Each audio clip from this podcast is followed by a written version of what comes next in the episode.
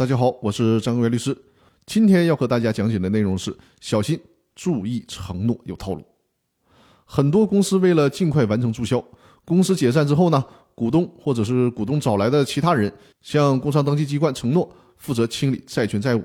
注意啊，这个时候的承诺呢，不单单是股东可以承诺，股东呢也可以找来其他人，比如说张三儿并不是公司的股东，但是呢，他愿意为这件事提供承诺，就类似于提供一个担保。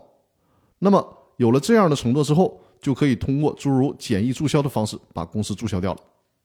那很多债权人可能会天真的认为，既然股东或者第三人都承诺了，公司注销之后，如果还有没还完的债务，肯定就由他们承担了。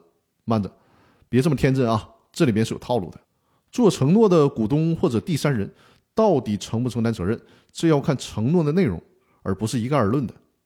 如果承诺的内容是对公司的债务承担偿还保证责任等等。那没问题，承诺的股东或者第三人需要对公司所有的债务承担偿还和保证责任。但注意了啊，如果承诺的内容只是负责处理公司债权债务，那承担责任的范围可就窄了很多了。承诺人只承诺对公司财产进行清算的义务，只有在公司财产流失而无法清算的时候，承诺人仅仅在造成公司财产损失范围内承担赔偿责任。你看，这个责任的范围就小了很多。